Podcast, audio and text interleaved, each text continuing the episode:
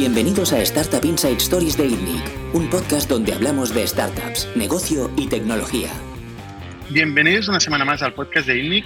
Yo soy Bernat Ferrero. Esta semana estoy también con Juan Rodríguez, CEO de Jamalún.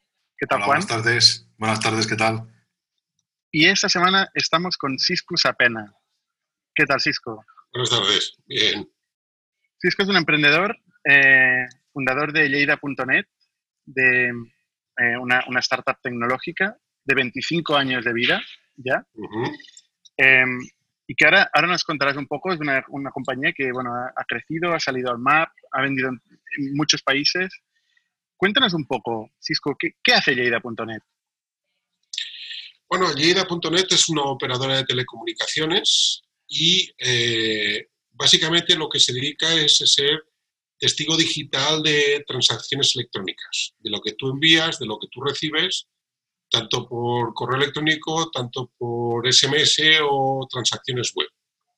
En definitiva, en todo el mundo online, el gran problema que hay es que cuando tú tienes más de 100 clientes ya no son clientes, son consumidores. El consumidor siempre tiene razón aunque mienta. Y encima el consumidor suele utilizar eh, muchas economías con la verdad.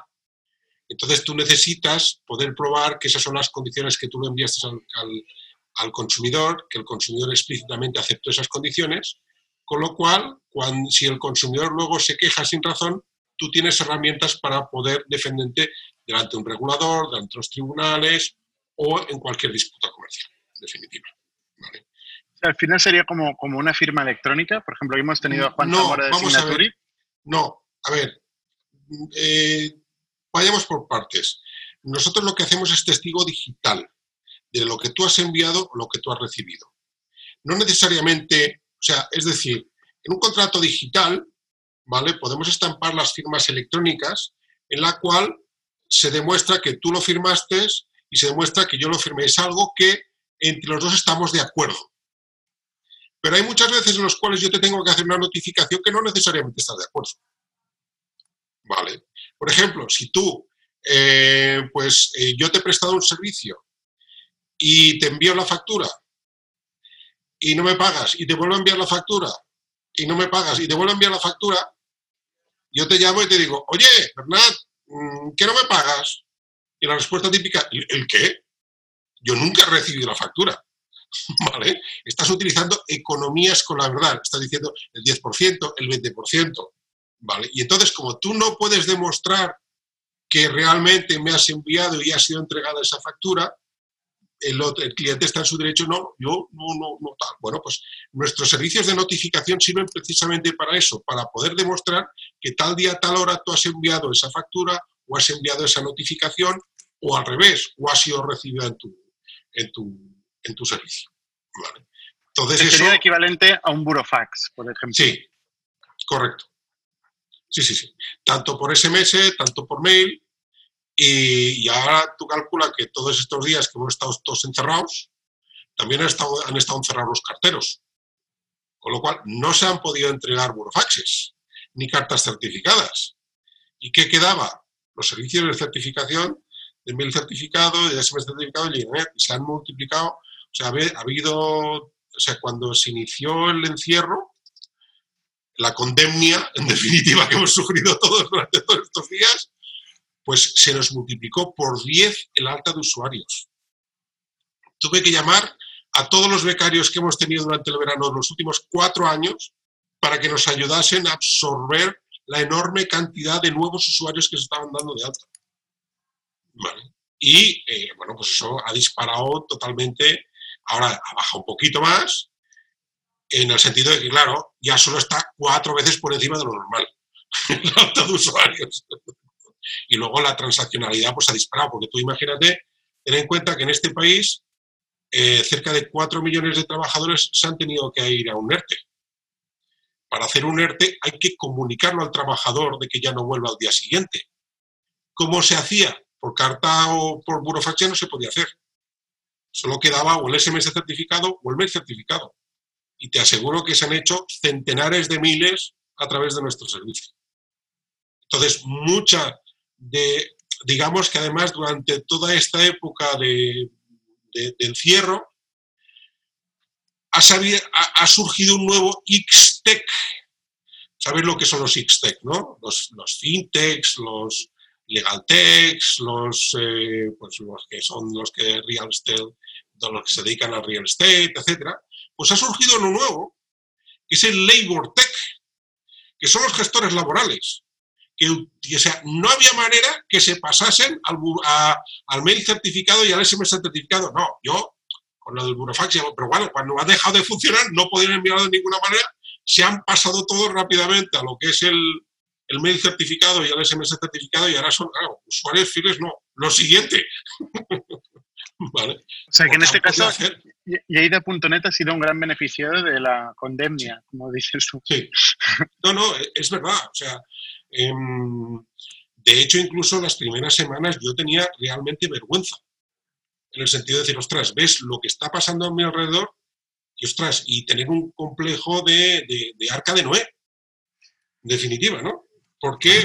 Se te ha pasado, ¿no, Cisco? ¿Se te ha pasado, no? No, a ver, se me ha pasado, no, es en el sentido de que gracias a que eh, existe un servicio como el nuestro, pues muchas empresas han podido sobrevivir y muchos trabajadores han podido cobrar. Porque si no se habían podido hacer las notificaciones, no se habían podido hacer los ERTES, con lo cual esas compañías no habrían podido sobrevivir y no habían podido cobrar al trabajador. Y no habría podido darse la posibilidad de que se mantuviera el hecho de, esa posibilidad de reengancharse, bueno, pues cuando acabe todo este, todo este follón que tenemos encima metido, ¿no? Con lo cual, pues bueno, pues en el fondo dices, bueno, pues algo que ya en su día pues pensamos que podía estar bien, el cual nos matamos para conseguir em, patentes y, y, hemos invertido muchísimo esfuerzo y muchísimo dinero, pues ahora, pues bueno, que ya, ya el mercado ya nos está dando la razón pues literalmente ha sido, pues, por ponerte un ejemplo, ¿vale? Nosotros nos gastamos cerca de 2 millones de euros al año en esfuerzo comercial. Este esfuerzo comercial se estaba trasladando entre unas 50, 60, 70 nuevos usuarios cada semana. Eso ha pasado a ser 500 a la semana. O sea, ha sido un equivalente a hacer una campaña publicitaria de 14 millones de euros si lo miras por las métricas de, tanto invierto en, campaña, tanto tal, bueno, pues con la gran diferencia que esto ha sido un semillero tremendo porque esos usuarios no van a ser un, un, one touch, no, en absoluto, todos esos usuarios se quedan. ¿Por qué? Porque digamos que ha sido la manera de introducir un servicio disruptivo que el gran problema que tenía, especialmente con Labor Tech, es que era un nivel de gasto que siempre estaba debajo del umbral de los 1.000 euros al mes. Entonces, tú cuando recortas gastos, no comienzas siempre por lo que está más alto. Nunca sueles llegar a ese punto. Porque si gastas 1.000 euros al mes, es que envías unos cuantos. Pero grandes bufetos y demás no estaban enviando 100 burofaxes a la semana, ni 200 burofaxes a la semana, en absoluto. Con lo cual, ese nivel de gasto era muy bajo. Eh, Cisco, una pregunta. O sea, estás hablando del burofax eh, todo el tiempo. ¿Vuestro principal producto es el acuso de recibo, digamos, del correo electrónico y del SMS? ¿Esos serían vuestros principales productos? Nuestros principales productos son el SMS. Nosotros somos una operadora de telecomunicaciones, somos operadora en siete países y tenemos una red de distribución eh, mayorista de SMS a muchas operadoras y a muchos agregadores a nivel mundial. Por ejemplo, aquí en España uno de los que nos utiliza, aunque es a través de un tercero, es Airbnb, ¿vale? Eh, Uber nos utiliza muy frecuentemente en diferentes países porque Uber va subastando los países y los destinos. Em, eh, nos utiliza, por ejemplo, China Mobile, China Unicom, eh, el grupo Orange de tanto el francés como aquí en España, como también hacemos tránsito hacia muchos movistares de, lo que es la propia Latinoamérica. O sea, tráfico de mayorista de SMS que sigue siendo el cuerpo de la, compañía y precisamente desarrollamos un nuevo servicio que era precisamente los servicios de certificación, que es, no es el acuse de recibo en sí, sino el que tú puedas demostrar qué es lo que enviaste, cuándo lo enviaste y si fue entregado o no fue entregado. ¿De acuerdo? No es un simple acuse de recibo, no, no, es, va mucho más allá. ¿De acuerdo?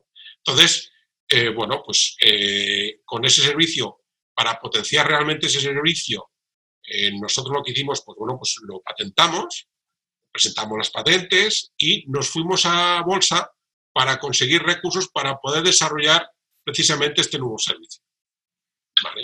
Ahora, entraremos a la parte, a la parte de bolsa, ¿eh? porque también es súper interesante. Pero, o sea, para entenderlo, sois dos compañías en el fondo, ¿no? La compañía operador de telecomunicaciones, que es B2B, grandes contratos, grandes acuerdos, eh, como, como los, los, que has nombrado. Y luego también a nuestros propios clientes directos. O sea, tenemos SMS para grandes agregadores y otras operadoras, SMS para nuestros clientes directos, ¿vale? Como operador de telecomunicaciones, y luego están los servicios de certificación. Que dentro de los servicios de. Cuando dices operador de telecomunicaciones, eh, ¿solo para SMS o también para cualquier tipo de telecomunicaciones? ¿Seréis a ver, nosotros tenemos licencia, o Vodafone? Tenemos licencia para dar cualquier servicio. Lo único que pasa es que solamente hemos activado uno, que es el de SMS. ¿De acuerdo? Y entonces por eso se nos define también, o no hemos utilizado mucho, la primera operadora SMS. Porque en definitiva activamos el ser operadora simplemente para dar ese servicio. ¿Y el SMS? ¿El SMS es un, es un producto de futuro? ¿La gente sigue utilizando el SMS a día de hoy? Pues mira, pues bastantes millones al mes. y bastantes decenas de millones al mes. Pero ¿cómo ha evolucionado el SMS en los últimos cinco años? el SMS ha evolucionado en el sentido que es un SMS transaccional, no es un SMS de relación entre personas el tráfico es persona a persona prácticamente ha desaparecido. Todo se ha trasladado a OTTs. Pero, sin embargo, el transaccional de, business to consumer o business to business sigue aumentado.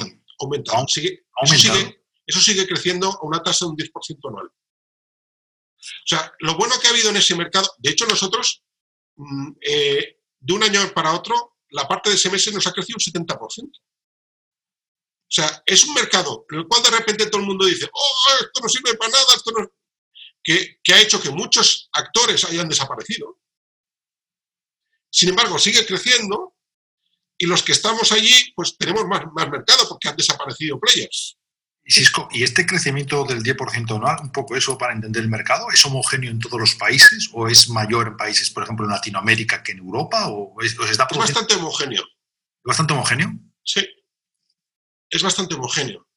Porque además también teniendo en cuenta de que está creciendo mucho los servicios de OTT que en alguna parte utilizan SMS. Bien para el one-time password, bien para avisarte, bien para qué tal, etc. Porque en definitiva el SMS sigue prestándose bastante más atención que un simple correo. ¿Vale? Porque te, te, avisa, en definitiva. ¿Vale? Y sigue creciendo. Lo único que pasa es que has de ser capaz de ser un actor multinacional, no un actor simplemente en tu propio país. Si eres solamente actor en tu propio país, la guerra de precios te come, los márgenes se te hacen muy estrechos. Pero sin embargo, si eres capaz de jugar en muchos países a la vez, claro, ahí te basas en el conocimiento de dónde es más barato, lo compro más aquí, dónde hay más demanda, dónde hay más oferta. Entonces lo puedes modular mucho mejor. En cambio, en un país son oligopolios, en definitiva y son especialistas en ese propio país, pero no son especialistas en irse fuera. Con lo cual, necesitan a ese otro especialista para irse fuera. Pero a su vez, el mundo, o sea, la característica que está teniendo Internet es que está haciendo que el mundo sea, se haga más pequeño, pero las empresas que dan servicio a todo el mundo cada vez sean más grandes. y necesiten dar servicio en bastantes países a la vez. Con lo cual suelen contratar lo que se llaman agregadores, que esos suelen ser nuestros clientes. ¿Vale? En el cual, pues a un cliente yo le estoy dando servicio en cuatro, cinco o seis países, no solamente en uno. ¿De acuerdo? Porque en el fondo pues, es mucho más cómodo negociar con uno, varios países y listo. ¿Vale? Y esa no deja de ser una, una pregunta, Cisco. Sí. ¿Cuál es el split, digamos, de vuestro, de vuestro negocio? ¿Qué parte es la parte de, correos certificados y SMS? ¿Y qué parte es la de operador propiamente de telecomunicaciones? A ver, el operador sigue siendo todavía cerca del 60% de, de lo que es la facturación de la compañía. O sea, si nosotros el año pasado facturamos 13 millones y medio de euros, eh, el 54% es internacional. De allí, ten en cuenta que es un 60% aproximadamente es la parte de SMS puros y duros. ¿De acuerdo? Lo único que pasa es que, bueno, como somos muy especialistas, eh, nosotros sabemos exprimir la milésima de céntimo por cada transacción. Porque no deja de ser un servicio en el cual se paga por tráfico. No se paga por capacidad, sino se paga por unidad. ¿De acuerdo? Entonces, pues bueno, pues siendo capaz de gestionar esas masividades y siendo capaz de exprimir la milésima de céntimo, tú eres capaz de ganar dinero. Oye, ¿y, cómo funcionan los economics de, estos negocios? ¿no? Porque yo entiendo que son negocios de costes fijos, se invierte en la infraestructura, a no ser que seáis operadores virtuales. Ah, porque sois virtuales, no tenéis infraestructura. No, no, no, no, tampoco es, ni siquiera es eso. Vamos a ver, no es un negocio de coste fijo. Eh, es lo que te he comentado antes. La parte del SMS, la parte nuestra, siempre hay un coste por transacción no es un coste fijo. O sea, si un usuario, vamos a ver, nosotros como operadora, cuando enviamos a otras operadoras, pagamos lo que se llama un precio de terminación. ¿Vale? Si aquí en España el precio de terminación son 3 céntimos, ¿vale? Significa que yo el SMS lo tengo que vender a tres y medio. ¿Por qué? Porque el 3, céntimos es lo que tengo que pagar yo a Movistar o Orange o Vodafone. ¿Vale? Y me queda ese margen de medio céntimo, que es el cual operan lo que son los eh, los agregadores, ¿vale? Los grandes players, pero que son agregadores, son revendedores. Pero si tú eres operador, si, yo recibo un SMS para uno de mis clientes, yo también aplico un precio de terminación. Es decir, yo a ese operador, será el más móvil, o será el Orange, o será el Vodafone, o será el Movistar, yo le aplico un precio de terminación de 3 céntimos. Y eso va directamente a Vena. ¿Vale? Por eso nuestra ventaja competitiva es que como somos operadores de telecomunicaciones, cobramos en los dos sentidos. Hasta el punto de que mi beneficio por un mensaje que yo recibo, o recibe uno de mis clientes, es 10 veces lo que soy capaz de ganar cuando lo envío. ¿De acuerdo? Y esa es una de las grandes ventajas operativas y corporativas de llegar con respecto a otra gente que se dedica al trading de SMS que no son operadores. Vale. Y en base a ese servicio de, operadora y una operadora eh, es considerado un tercero de confianza ante las autoridades. Con lo cual, si un juez ve en cualquier caso un número de teléfono, un mail o una IP, oficia al operador preguntándole, oye, ¿quién es? ¿Quién está detrás? Entonces nosotros como operadora tenemos la obligación de responder al juez dándole los datos. Pues mira, detrás de este número de teléfono está Bernat. ¿Vale? Eh, el gran problema es que precisamente eh, ese servicio es una obligación que tú tienes, para eso tienes la licencia. Si te lo pide un juez, a la orden, ¿vale? Y tienes un tiempo limitado para contestarlo de forma diligente. Entonces, hubo un día, nosotros en, cuando empezamos con todo el tema de los, de los SMS, lo hacíamos a través de, un software, digamos un softphone, de tal manera que con ese, cuando tú te legabas con ese programita, te dábamos un número de, de, teléfono que con ese número de teléfono enviabas y recibías los SMS. Y teníamos una opción que era el acuse de recibo por, mail, de tal manera que cuando se entregaba el SMS, generábamos un correo electrónico diciéndole al usuario de que, oye, ya se ha entregado.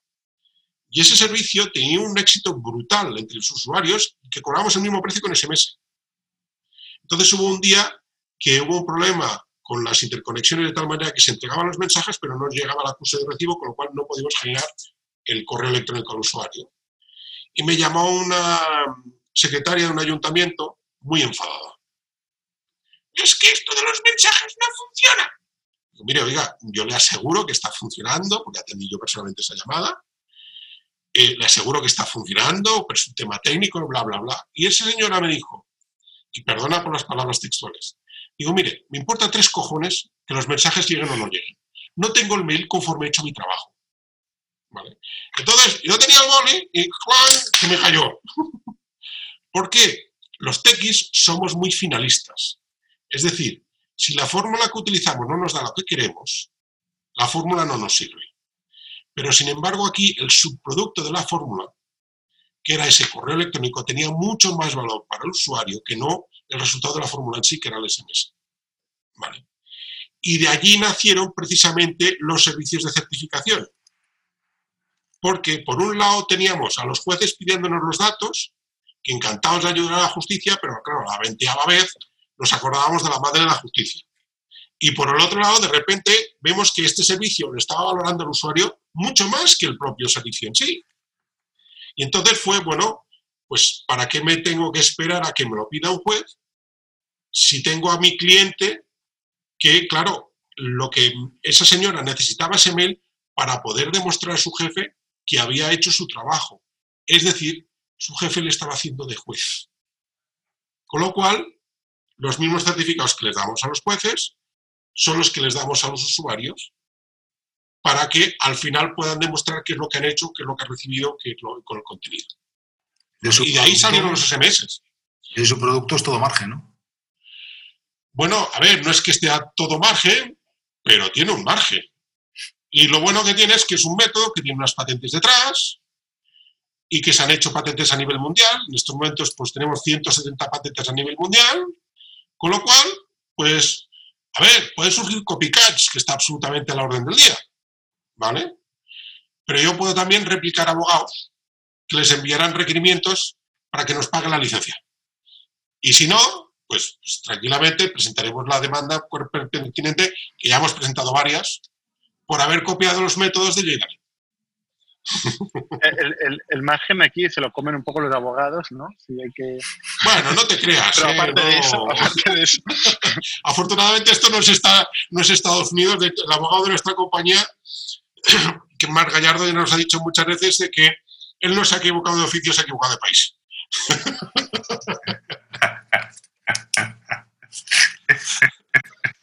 Eso nos pasa a muchos. Oye, Cisco, ¿y, en qué consisten estas patentes? ¿En qué consisten? ¿Cómo, cómo, cómo funcionan estas patentes? Son, son los métodos. O sea, un, curiosamente nosotros comenzamos a patentar hace aproximadamente en el... Comencé a escribir patentes en el 2011. No hace tanto tiempo, ¿vale? Pero el gran problema que tenemos en, nuestro país es que, mira, ya, ya nacemos todos con el gen de aquello que inventen ellos. Esto punto uno, ¿vale? Eh, por desgracia, nuestro sistema educativo tiende demasiado a la uniformidad, ¿vale? Y muchos pensamos de que, ostras, es que esto seguro que se le ha ocurrido a otro. Digo, bueno, es posible, pero ¿y si no? ¿De acuerdo? Muy probablemente lo sepa la neurona al lado, pero dentro de tu cerebro. No es que la persona al lado, no.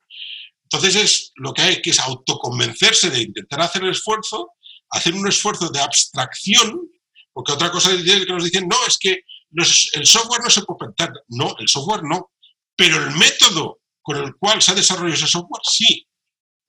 Entonces es, capaz, es la, tener la capacidad de abstraerse en escribir, en, intentar plasmarlo en un método y presentar la patente de ese método. A ver, el no ya lo tienes. Hombre, con algún NetBar, ¿no? Pero... Y, por ejemplo, las patentes más útiles o más relevantes de, de Lleida.net, ¿qué tipo de métodos eh, patentan? Pues, por ejemplo, la patente del SMS certificado es esta. El mail certificado, por ejemplo, la característica que tiene nuestro mail certificado es que eh, tú cuando envías un mail certificado con JDanet, para poder certificarlo, simplemente lo que haces es poner en copia a correo arroba. No es de instalarte nada. No es de añadirle ningún sufijo a, la, a, la, dirección de destino. No sufres, no, no haces que tu proveedor tenga que suplantarte dentro de la red utilizando un método de spamming y entonces el nuevo sistema de MARC te bloquea la mitad de los, de los mails. No, es simplemente es poner en copia ese mail que tienes que certificar. Nosotros tenemos una lista blanca que tú puedes enviar este tipo de certificados y lo que hacemos es reenviarlo a destino, no suplantándote, sino diciendo de que, oye, que sepas que Yedanet te está diciendo que ese mail que has recibido de Bernat, a partir de ahora es oficial. Si yo quiero hacer lo mismo, quiero ofrecer este servicio a un tercero, oye, ponme a mí en copia, yo voy a certificar que tu mail eh, es correcto y ha pasado y en tal hora y tal. Yo voy a tener, o sea, no voy a poder hacerlo porque está patentado esta idea. Sí, ese método, no la idea, el método. Ostras. Claro, esa es que es la diferencia. O sea, tú lo que tienes que hacer es simplemente abstraer ese servicio en un método y presentarlo como patente. Si finalmente consigues la patente, que es un proceso largo, tú tienes derechos de propiedad intelectual sobre ese método. Y si alguien lo copia o hace, o hace un copycat de ese método, o sea, esto es como el, como, el click, el click, el doble clic o el, one step checkout, ese tipo de cosas que la gente ha patentado y durante 10 años 20. no se han podido. 20. 20. Claro. No está mal. Claro, precisamente esa es una de las virtudes que tiene LeaderNet, es de las pocas tecnológicas que ha presentado patentes y que se las, y las ha conseguido y las tenemos en 70 países. De hecho, aquí no, aquí no, no hemos tenido, mira que hemos tenido emprendedores, ¿eh? pero que, que, hayan patentado métodos hasta ahora, eh, no hemos tenido tanto. ¿Cómo funciona este proceso de presentar una patente? O sea, tú te abstraes, tienes la idea, escribes. Sí. ¿Qué pasa luego? yo generalmente necesito dos, dos, dos momentums para escribir patentes. Una, que esté de Rodríguez o que esté volando. en este momento lo tengo un poco jodido porque no tengo ninguna de las dos cosas. ¿Vale? Porque se requiere cierta anarquía para lo que es el proceso de creación. ¿Vale? Anarquía de horarios, comidas, alimentación, etc. O al menos lo que yo necesito. Otros no son mucho más, bueno, en mi caso es, es un poco diferente. Entonces es escribirlo y lo que haces es presentar esa patente. ¿De acuerdo? Tú puedes presentar eh, ya directamente con patente europea, que es lo que estamos haciendo en este momento, o presentarla solamente en el país. En este momento más vale presentarla directamente como patente europea. Entonces, eh, tú presentas esa patente y hay un proceso que se lo revisan y si lo ven más o menos correcto, te la publican. Cuando te la publican no significa que esté concedida. Tienes unos derechos de protección provisional, pero no significa que está concedido. Sino que se publica para el resto para que si alguien pueda decir, oye, no, que esto, a ver, esto es comer con los dedos. Esto hace milenios que está, está funcionando. Entonces, para que la gente pueda presentar un, eh, una reclamación para que diga, no, no, que esto no hace falta patentarse, porque es comer con los dedos pues hacer la tortilla a la francesa, ya hace, hay, a milenios. hay un periodo de tiempo en el que alguien puede alegar que eso no está, que eso no es, algo así. Sí, Que, es X meses. Y si nadie alega nada, queda, eh, se, da por, por No, no, no, no, no, no, no es así. A ver, no es que alguien alega nada. Es que es un, primero, tienes un cuando tú presentas una patente, tienes un examinador, ¿vale? Que te, te, te estudia cuáles son las alegaciones que puede hacer y si ve que, bueno, venga, se publique para que la gente pueda decir si sí o si no, no necesariamente tiene que ser un tercero, sino que el propio examinador te tumbe la patente. ¿Vale? Porque de hecho, por ejemplo, en, la del mail certificado, la, de la que fue la primera, tardamos ocho años en tener la patente y, tuve que, y tuvimos que ir varias veces a Múnich. O sea, y al final tuvimos que ir a defenderla en Múnich.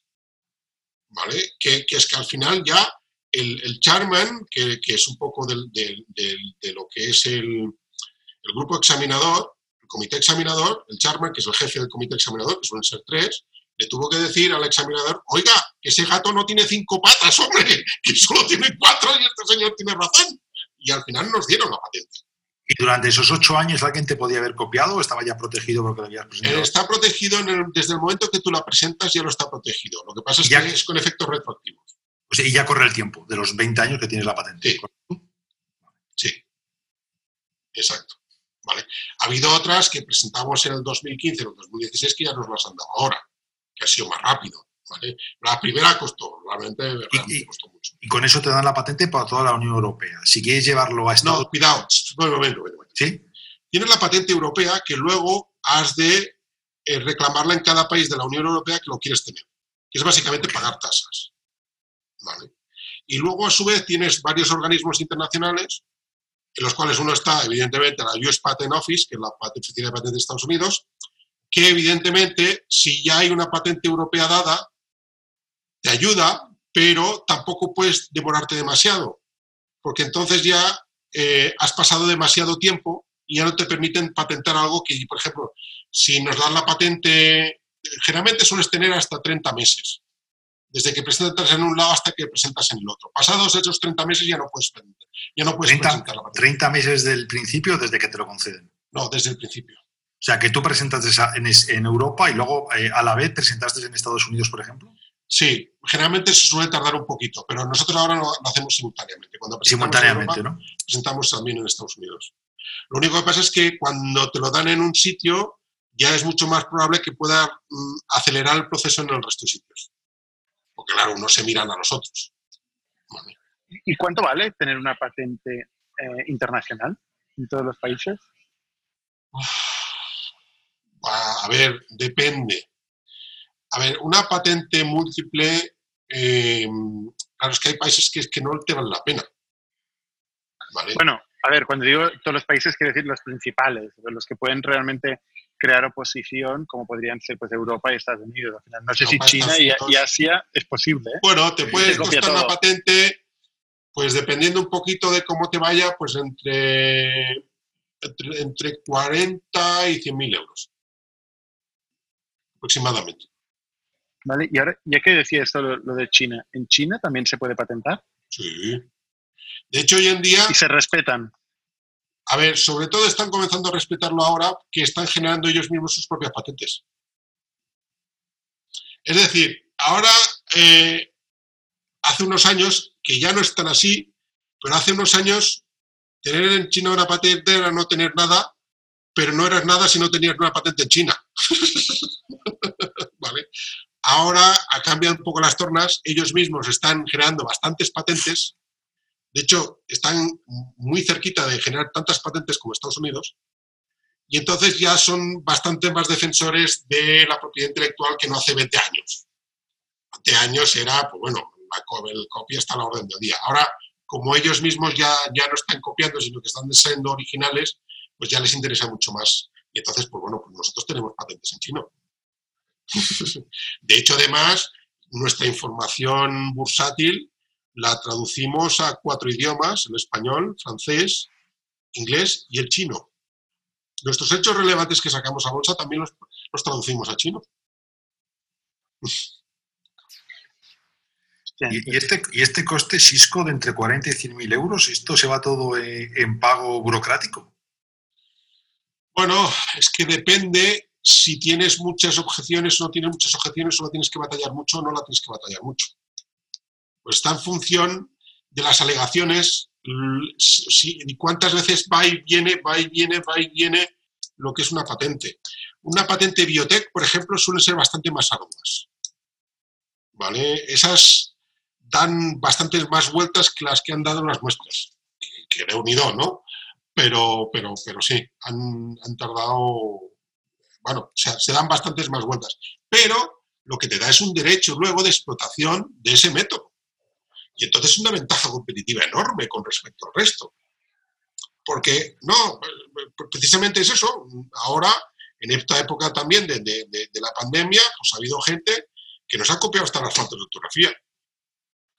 Eso te iba a preguntar, ¿y qué, pasa cuando, cuando se copia? ¿Cuál es el procedimiento? que Pues generalmente lo que se envía es un requerimiento para que eh, poniendo en su conocimiento que está, eh, pues bueno, pues eh, digamos que, los derechos, que hay unos derechos de propiedad intelectual sobre el método que él está utilizando y que por favor se abstenga de seguir utilizándolo.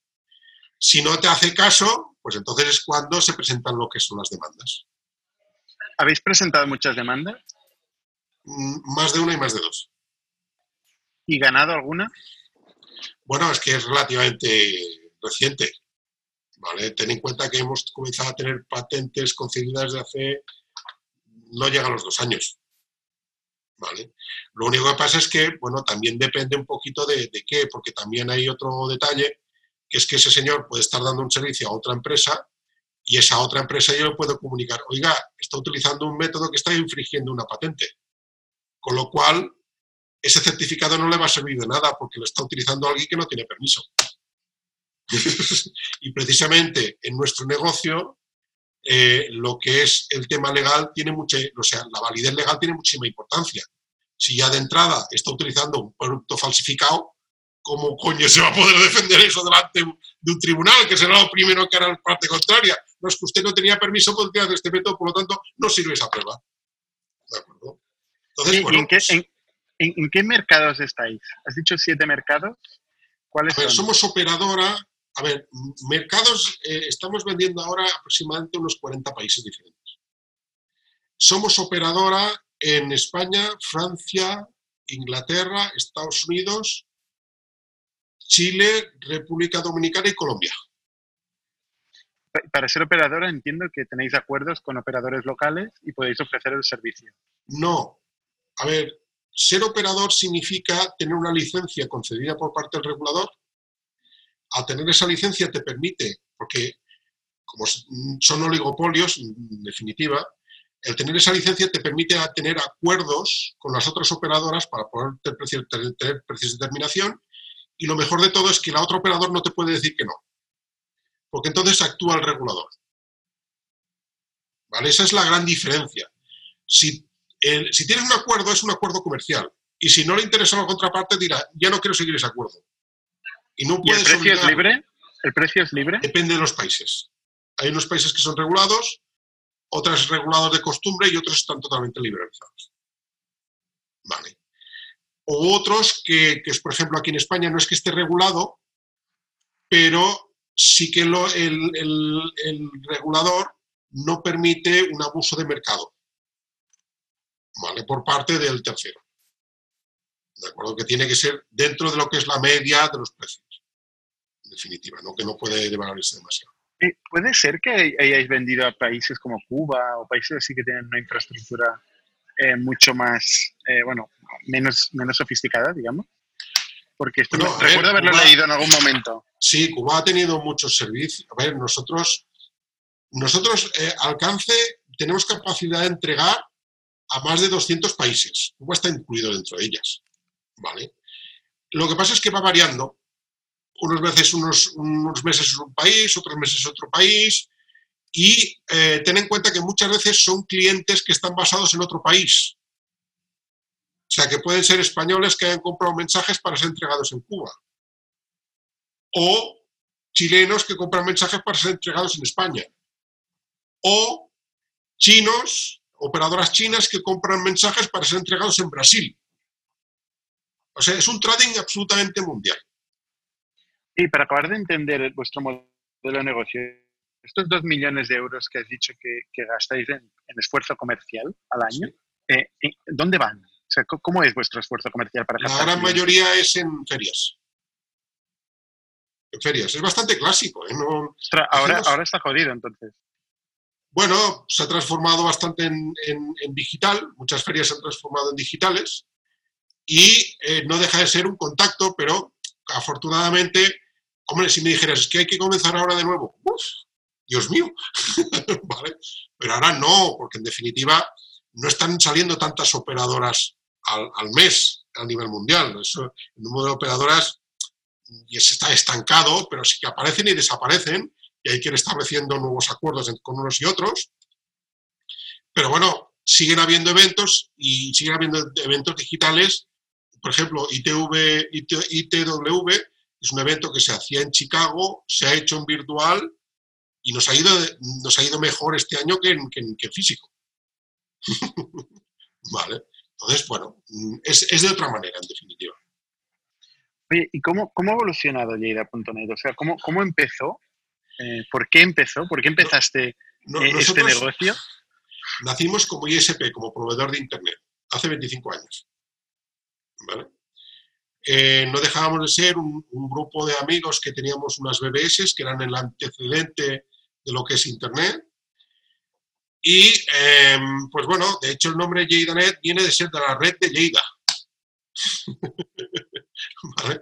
Entonces nos juntamos lo que éramos los operadores de BBS y montamos, bueno, montamos un negocio para intentar vivir de lo que nos, de, de lo que nos apasionaba, que era sobre todo pues, la parte de Internet. Nosotros veníamos también de la parte de Fidonet en su, en, en su día, que era uf, el, el, antecesor de los antecesores, ¿no? Incluso yo hice, yo fui radio, radio aficionado, hice algo de paquet radio también, bueno, o sea, lo antediluviano de todo este tema, ¿no? Lo que pasa es que nosotros venimos... Pionero mundo, total, ¿eh? Sí, sí, pero venimos de un mundo en el cual eh, el ahorro de recursos era la regla para que pudiera funcionar. O sea, una diferencia, un bit, un byte, hacía que funcionase o no funcionase el asunto. ¿Vale?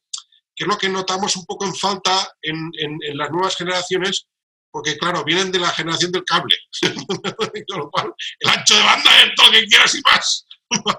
Entonces eso hace que la escalabilidad se comprometa mucho como tú consumas demasiados recursos. ¿Vale? Les da muchas veces esa sensación de que los recursos son ilimitados y no es así. En este mundo hay dos cosas que realmente son finitas. Una son la paciencia y lo otro los recursos. El tiempo, el tiempo. Bueno, está asociado al resto. Porque evidentemente, si te acaba la paciencia, es que ya no tienes tiempo. ¿Y cuántos socios eres entonces? Empezamos tres. Yo soy el, eh, el, único que se mantiene. Eh, uno se fue en el 2000, eh, el otro mantiene, se mantiene como accionista, pero que fue un poco el catalizador para que pues, esos dos compañeros nos uniéramos. Pero realmente, pues bueno, yo soy el único operativo que queda del grupo inicial. El último moicano. Bueno, oye, pues llevo, pues llevo 25 años como último mohicano, ¿no? No está mal, no está nada mal. A ver, mi intención es continuar mm, pues, unos 25 más. ¿Cuántos es en la empresa? ya somos 90 personas. ¿Y cómo estáis un poco organizados? Pues por departamentos y por... ¿Pero tenéis mucha red de ventas o porque decías que ibais a... Bueno, a ver, vendedores somos todos. Punto uno. ¿Vale? Eh, yo el primero, ¿vale? Aunque yo me hará mi rol no es ser un vendedor de a pie de calle, sino ser un vendedor, pues soy el presidente de la compañía y encima presidente de una compañía cotizada en bolsa. ¿De acuerdo? Y yo, digamos que mis clientes ha variado un poco la forma de mis clientes. Mis clientes ahora son sobre todo pues, accionistas, inversores, eh, fondos, pero aún así sigo escribiendo patentes, sigo teniendo relación con clientes, y sigo estando en continua relación con todo el departamento comercial. ¿no? Muchas veces soy CEO, pero muchas veces también soy CEO. No, todos, van a, no todos van a ferias, ¿no? Por eso, sería muy caro, ¿eh?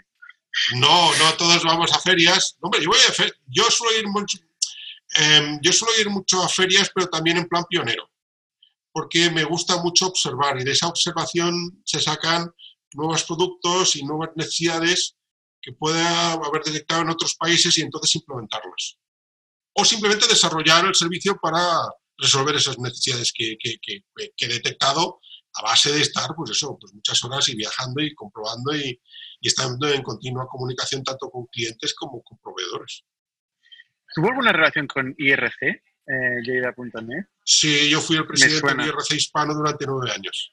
Eso me suena. Yo fui el presidente durante nueve años. Digamos que la red IRC la montamos entre varios ISPs y digamos que le dimos un cuerpo social que fue la Asociación de IRC Hispano. Yo fui, fui presidente durante nueve años. Eh, explícanos un poco qué era el IRC. ¿Y qué el IRC, sí, bueno, el IRC viene a ser un poco casi como el Facebook de su época. Teníamos un millón y medio de usuarios cada día. Em, digamos, era el bareto de Internet en aquella época en España. Todos los grandes empresarios, todos los grandes técnicos, todos los grandes CEOs, CIOs, CFOs no tanto. Pues y, no tan grandes, ¿eh? ¿eh? Y, no tan grandes, gente muy, muy normal. no tan grandes, claro, no, pero que me refiero que, hombre, a ti te incluía dentro de los grandes. Pero, pero como, como, yo quiero decir cuando tenía 16 años. Bueno, correcto, pero, pero fue, fue el primer fue, digamos, la primer vehículo de Internet social en nuestro país. Si hubiera sacado una patente. bueno, pero, pero eso... La que hubieras dado. No, pero eso... se acordaría ahora de ti. no, pero, pero vamos a ver, todo eso de un, de, un, de un background. Tú necesitas siempre un background para poder realmente luego llegar a ciertas conclusiones. ¿De acuerdo? A ver, lo mismo vosotros con, con, con las startups. O sea, nadie nace aprendido, ¿vale? Si uno tiene buenos maestros y es buena, tiene buenas materia prima y oye, el chico, aunque no sea muy listo, tal y cual, pero hostia, es más trabajador que, ninguno y, hostia, y sabe aprovechar bien el tiempo cuando toca y sabe estar en el momento que toca que estar, etcétera, hostia, ese lo va a poder aprovechar mucho mejor. ¿Vale? Entonces, a partir de ahí, bueno. ¿Y, cómo, cómo, se financió la compañía hasta, hasta la salida a bolsa? Pues con lo que vendíamos. Eso es, muy raro. Ya. Hoy en día. No, es, broma. ¿eh? Ya, no, no, es que es verdad. O sea, no. A ver, sí, perdón, vamos a ver. ¿Tú, tú conoces el, término vender la moto? Cuando, cuando, comencé, intentamos montar Lidanet, yo intenté la, vender la moto varias veces. ¿Vale? No tuve éxito y me tuve que vender mi moto, una Yamaha 350. Con eso tuvimos la pasta suficiente para tirar tres meses. Y afortunadamente al segundo mes ya estábamos ganando dinero. Otra cosa es que tuviera yo un sueldo regular, ¿vale? Que yo reconozco que durante bastantes meses viví de las mujeres.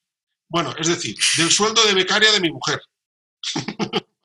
bueno, digamos que ella hizo una buena inversión y ahora está teniendo sus réditos. Oye, ¿y por qué de golpe decides salir a, bolsa? A bolsa. no, fue un golpe. Eh. nosotros, nosotros entró Capital Riesgo la compañía en el año 2007. No entró porque yo estaba buscando dinero para tal. Yo busqué un capital riesgo sobre todo porque era muy consciente que la compañía tenía los pies de barro. Éramos una pyme. Y necesitábamos a alguien o algo que nos ayudase a poner buenas bases para poder hacer un crecimiento después. El hecho es que ese dinero que invirtieron, o sea, valoraron la compañía en 1.200.000 euros eh, y compraron el 30%, o sea que invirtieron 400.000 euros. ¿Vale? Eh, bueno, pues eh, la prueba la tienes que no nos gastamos ese dinero hasta dos años después. Pero aprovechamos un poco las cualidades realmente reales de un fondo de capital, de capital riesgo, que es que te ayudan a que la compañía, pues, a diferenciar lo que son los activos del emprendedor con los activos de lo que es la propia compañía, a profesionalizar un poco todo, a tener una estructura de costes, a tener unos balances como Dios manda, a hacer un reporting, ¿vale? Yo odiaba hacer reporting, ¿vale? Pues bueno, pues a tener unas pautas para que permiten luego crecer. Luego, lo que te prometen generalmente capital riesgo, no, hay que mis contactos, tal. Bueno, no, perdona, no. Eso, eso es muy bonito y luego la, la, la verdad te pueden presentar algo, pero, pero a partir de allí es como el alcohol, te lleva hasta la puerta y te abandona. Has de ser tú solito el que seas capaz de tirar para adelante, y desarrollarlo y demás, y has de ser tú mismo. ¿vale? Mm, muchas veces los emprendedores confunden a un VC con una empresa de servicios. No. Un VC lo que hace es darte tu dinero para multiplicarlo. Y como no lo multipliques, prepárate, que tú serás la primera víctima. Entonces, hay que ser conscientes de eso. Entonces, hay que aprovechar las virtudes que te da un VC y no desesperarte por lo que realmente no te va a dar, por mucho que te diga. ¿Vale? No, mi red de contactos, sí, vale, sí, perfecto, pero si tú no te lo curras, si no te lo haces, te va a servir de bien poco. Eh, y para, y para generar 400.000 euros, eh, ¿realmente hacía falta meter un VC y, perder parte del control de la compañía? O sea, ¿no podéis firmar un contrato de 400.000 euros? Pregunto, ¿eh? eh ¿por, qué, ¿por, qué, eso? Estamos hablando del año 2007. ¿Cuántos? Antes de la crisis mucho antes de la crisis. Bueno, después de la crisis.com, ya. ¿Vale? Pero em, ten en cuenta que el, ecosistema, tal y como se ve hoy en día, en aquel momento estaba absolutamente en pañales. ¿Vale? Para que te den más o menos una idea, em, Carlos Blanco estaba prácticamente pelado. estaba montando sus primeros pinitos ¿vale? Que ya comenzó a tener alguna cosa y comenzó a tener algún éxito alguna cosita, tal y cual. Pero bueno, pero él que es un referente hoy en día, pues de, de, los business angels, de capital riesgo, de, bueno, pues no deja de ser, pues bueno, una época muy incipiente. Entonces, claro, no se pueden, oye, ¿y por qué no buscaste otra? Porque es que en aquel momento tampoco había nada. Y además, ten en cuenta que yo no buscaba ese dinero. Yo buscaba fortalecer los cimientos de la compañía. Entonces podía hacer dos cosas, o contratar a Pricewaterhouse o un grande que me hubiera costado la de Intemerata o hacer que me hiciera gratis? Que me saliera gratis. Bueno, gratis, gratis, un 30% de la compañía. Bueno, pero nosotros seguíamos teniendo un otro 60%.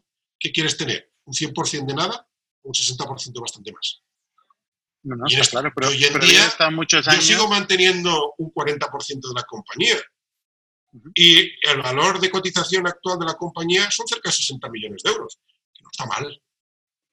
No está nada mal. ¿vale? Entonces, ¿qué prefiero? ¿Haber seguido teniendo el 100% de, un millón, de 1,2 millones o el 40% de, lo- de la cotización actual? ¿Y cómo fue la salida a bolsa? O sea, entiendo que ahí sí que el inversor eh, ayuda en este proceso, ¿no? Eh, bueno, digamos que eh, el último acuerdo de prórroga fue o se vendía el 51% de la compañía o salíamos a bolsa. Y entonces por mis webs que salíamos a bolsa. ¿Vale? Fue un proceso complicado porque un año antes había habido el ciberpollo de GoEx, ¿vale? Pero bueno, pero un poco ya mirándolo en perspectiva, te lo defino de la siguiente manera. Nosotros fuimos al mercado para buscar dinero para desarrollar el servicio de certificación, conseguimos 5 millones de euros y eh, hemos sido lo suficientemente inteligentes, con suerte, con, explícalo de muchas maneras, pero antes de gastarnos todo ese dinero, hemos vuelto a ganar dinero en la compañía. ¿Vale? Con lo cual, mm, tenemos la gran ventaja de que no hemos de, ostras, ahora otra ampliación, y ahora otra ronda B, y una C, y una ZZ, y una XX. No, la compañía ya gana dinero, ¿vale? Con lo cual no necesita hacer ampliaciones. Si lo que necesita es simplemente, pues bueno, pues ir creando mercado y afortunadamente, pues episodios como el que está pasando en el COVID nos hace tener un viento de cola absolutamente extraordinario, porque a lo que nos dedicamos, que es básicamente la que es la certificación, que es donde estamos desarrollando todos los esfuerzos, la gran mayoría de los esfuerzos, pues en estos momentos es un inmenso lago azul. Cisco, ¿a qué, a qué valoración salisteis? ¿Perdón? ¿A qué valoración salió la compañía? A valuación pre-money 14 millones, post-money 19, ¿Y cuánto había de free float? el 30%. ¿Y ahora es- eso fue hace cuánto tiempo? El 2015. 2015. O sea, cinco años. Y ahora estáis Sí. en 60 millones. Habéis pasado de, de 19 a 60. Sí. Has dado mucho valor al accionista. ¿eh? Sí, eh, sin embargo, de hecho, hemos subido mucho durante estos últimos meses y hay gente que nos dice, bueno, pues que ahora ya no vais a subir más. Digo, mire, estos son los primeros peldaños de una escalera que va a ser muy larga. Usted verá si se quiere apear al tercer escalón o se quiere esperar a que estemos en el, en el escalón número 30. El problema es que esto seguramente lo, lo dicen todos. Digo yo, no, no, habrá nadie Bueno. que ya hemos llegado a la. Pero lo dicen compañías, lo dicen compañías que no ganan dinero, lo dicen compañías que su equipo no es senior, lo dicen compañías que no tienen la experiencia, lo dicen compañías que no tienen patentes y le dicen compañías que no tienen el mercado, que lo han de comprar. Sin embargo, lo decimos por parte de una compañía que tiene patentes, que gana dinero, que está creciendo, que tiene un equipo de puta madre. El, el año Y- pasado, el año pasado tuvo una EBITDA de 17%, Sí, eh, ¿no? 2 millones y, y pico sobre 13 millones, Sí. 6 de, de facturación, ¿no? No está nada mal. correcto. ¿Qué, qué parte de, hecho, esta este se año- reparte? Este año hemos repartido dividendos.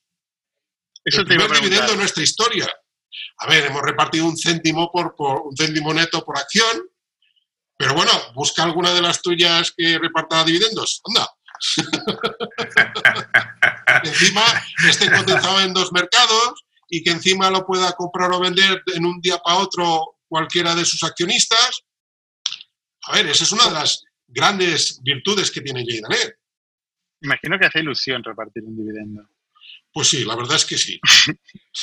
Te, te he visto en LinkedIn publicándolo y tal.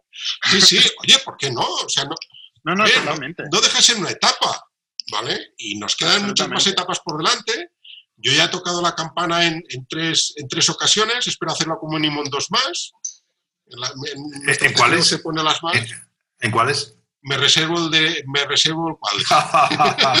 El Nasdaq, es el Nasdaq. Bueno, ya veremos. O sea, a ver, hay, tú ten en cuenta que se ha de hacer camino al caminar, ¿vale? Em, bueno, pues oye, salimos en el MAP, eh, salimos en, en, el Euronext. Ten en cuenta que somos una de las compañías que más ha crecido este año también en la bolsa europea, ¿vale? Y muchos nos dicen, no, es que ya no creceréis más. Digo, perdone, no sabe usted lo que está hablando. Porque precisamente, eh, pues bueno, son los factores que he comentado antes. Ganamos dinero, es un mar azul, hay mucha demanda, nos hemos protegido nuestro propio mercado, yo mismo, ¿vale? Yo hay días que reconozco que cuando voy al barbero, me guardo algunos mechones de pelo para los que, los que se lo estiran por no haber invertido en Jaydonet, digo, mira, al menos tendré usted un poquito de pelo.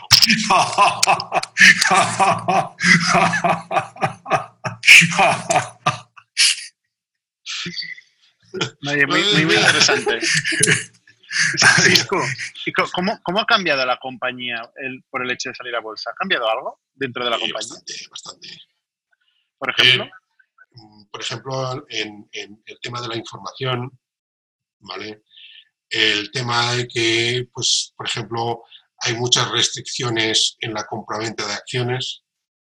Yo ahora, por ejemplo, nosotros tenemos previsto eh, dar información económica al mercado de un avance en los resultados del segundo trimestre a finales de julio.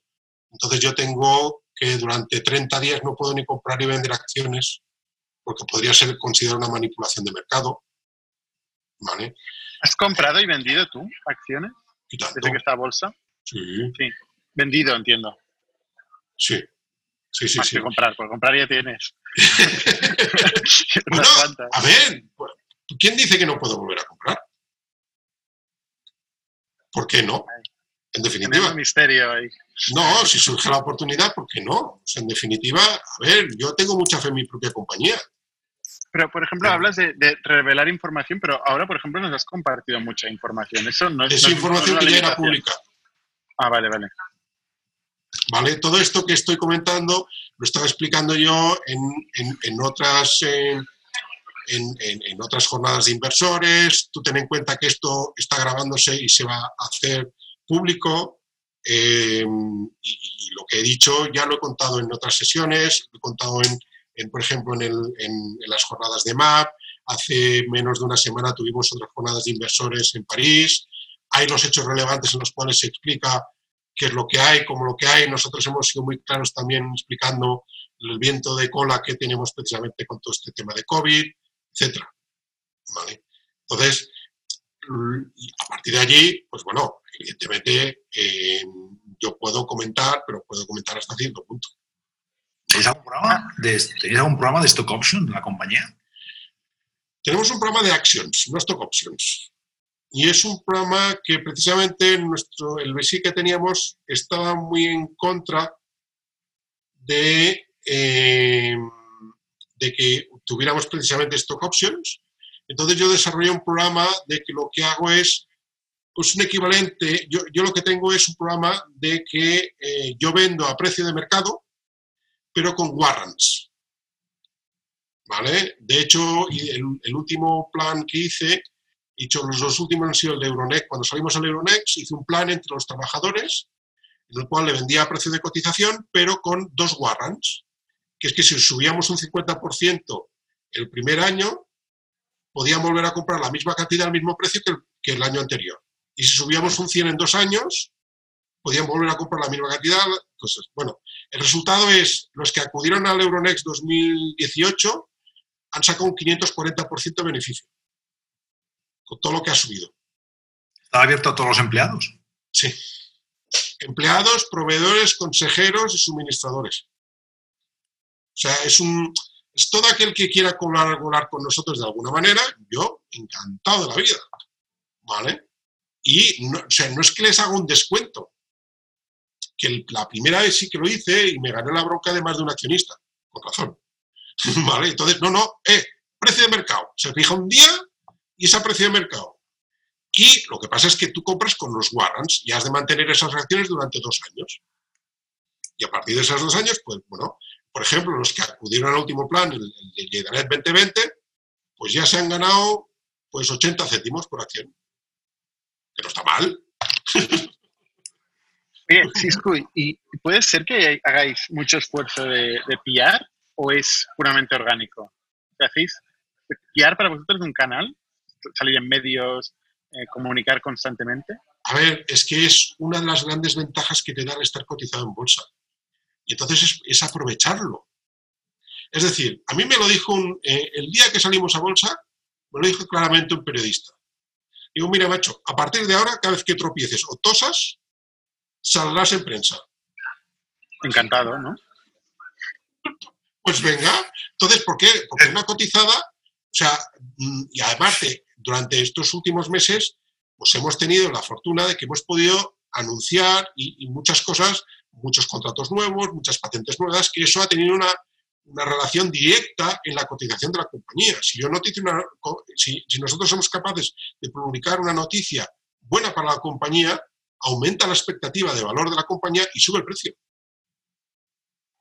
¿De acuerdo? Lo que pasa es que pues, tienen que ser cosas reales, pues contratos, eh, patentes, eh, nuevos acontecimientos, etc. Y llevamos, últimamente, pues estamos a casi hecho relevante por semana. Sí, si ahora Telefónica, que está ha estado un poco apurada, ahora mismo no sé cómo, cómo está, ¿no? Eh, quiere hacer una oferta de 100 millones de euros por el 100% de la compañía. ¿Qué pasaría?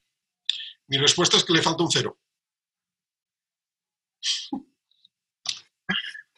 sea, o sea, mil millones Mil millones sí, responderías eso. A partir de mil millones. No, yo, he dicho que le falta un cero.